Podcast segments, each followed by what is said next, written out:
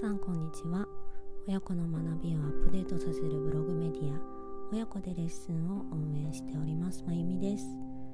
今日は第131回目の放送です。どうぞよろしくお願いします。今回も引き続き第128回で行った傾聴力チェックテストの質問事項の中から子どもに傾聴する方法について紹介していきたいと思います。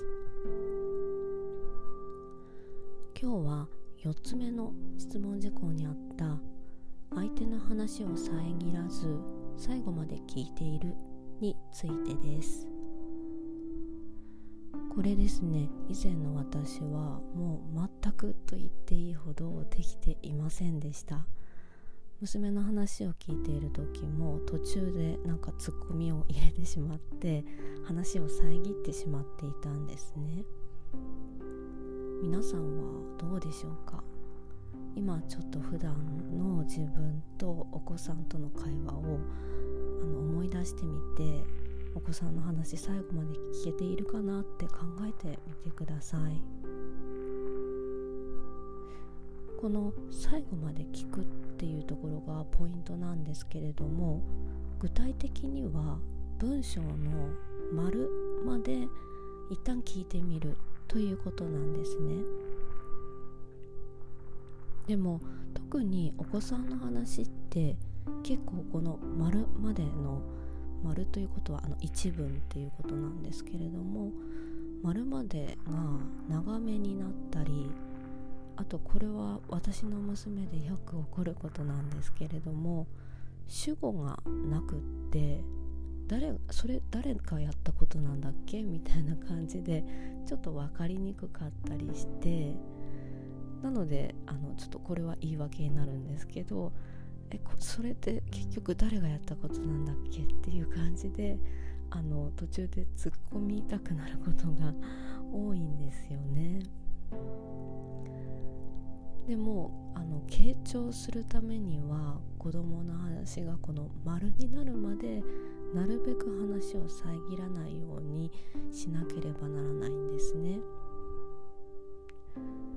ただ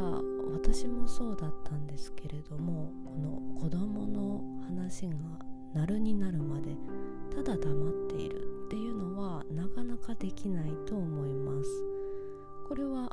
子さんの話を引き出すという意味でもただ黙っているっていうのはあんまりおすすめできなくってあとはその途中で話が整理しにくくなったりする状況もなり得ると思いますのでそのような時におすすめの方法がオウム返しをしながらお子さんの話を聞いてみる方法です。オウム返しっていうのは相手の話をオウムのようにそのまま繰り返すことなのですが例えばお子さんが「今日まるちゃんと昼休み一輪車で遊んだんだけどね」というふうに話してくれたら「そうなんだ今日まるちゃんと昼休み一輪車で遊んだんだね」という感じで話をそのまま繰り返してみるんですね。もちろんこのように本当にお子さんの発言をそっくりそのまま繰り返すっていうのもいいですし程よくお子さんの話を整理しながらオウム返しをしてみるっていう方法もあります。例えばお子さんが給食の時間が長くなっちゃって休み時間が短くなりそうだったんだけどみんなで頑張って片付けたから鬼ごっこする時間が今日あったんだというふうに話してくれたとします。これをちょっと要約して返してみる方法を試すとあそうなんだ。みんなで協力したら遊ぶ時間を作れたんだねっていう風になります。この場合はお子さんの話の内容を繰り返してはいるんですけれどもとギュッとまとめて予約して返している状態です。このようなオウム返しのバリエーションについては以前インスタグラムでもまとめましたのでそちらも合わせてチェックしていただけると嬉しいです。今回の放送の概要欄にもインスタグラムの投稿リンクを貼っておきますのでぜひご覧ください。はい。え、ー、とここまではお子さんの話を丸まで聞くためのオウム返しについて紹介してきたんですけれどもここからはその逆でお子さんの話が丸までいくまでにちょっと注意してほしいなっていう返し方を紹介したいと思います。具体的には次のような接続詞から始まる言葉を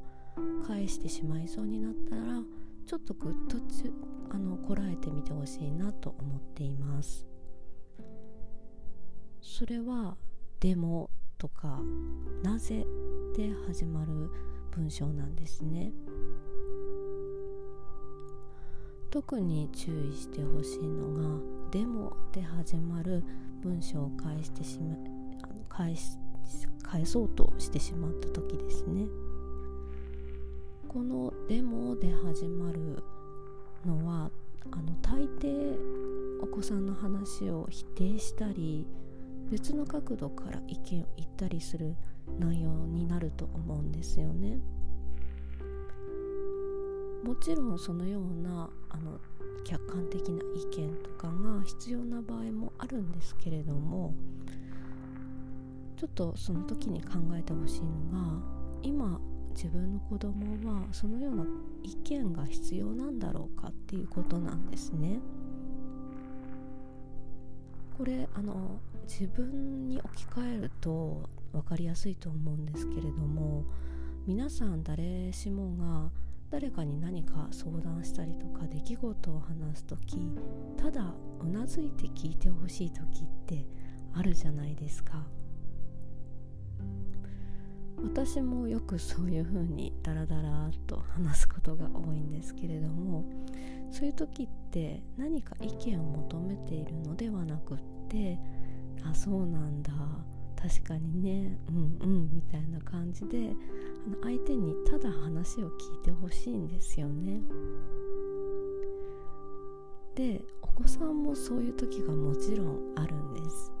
ただ話を聞いてほしいだけなのかもしれません。特に今回のテーマはお子さんに傾聴するっていうことですので傾聴っていうのはイコール相手が話したいことを話したいようにするっていうことが大事ですのでなのでそのようなお子さんに傾聴してじっくり話を聞き出そうと思っているのであれば特にこの「でも」という接続詞で始まるツッコミは一旦我慢していただけると嬉しいなと思います。でもしかするとこのオウム返しなどをしながら丸までお子さんの話を聞いたことでお子さん自身から親御さんがデモで突っ込みたかった内容が出てくるかもしれないんですね。これは私の経験上経験上娘もそういうことが何度もあったんです。私がわざわざ突っ込まなくてもじっくりオウム返しなどをしながら話を聞き出す中ででも私こうも思うんだよねみたいな感じで私がちょっとあ突っ込みたいなと思った部分の考えを自分から言うっていうことが本当にあったんです。なので子供って本当に意外といろいろと考えているものなので話を丸まで待ったりオウム返しをしたりしながらじっくりお子さんの話を聞いてお子さんの中からいろんな考えをゆっくり引き出す方法をぜひ試してみていただけると嬉しいです。はい。では今日は第132回目だったかな。の放送はここまでとさせていただきます。今日も最後までお耳をお貸しくださりありがとうございました。次回の配信もぜひよろしくお願いします。まゆみでした。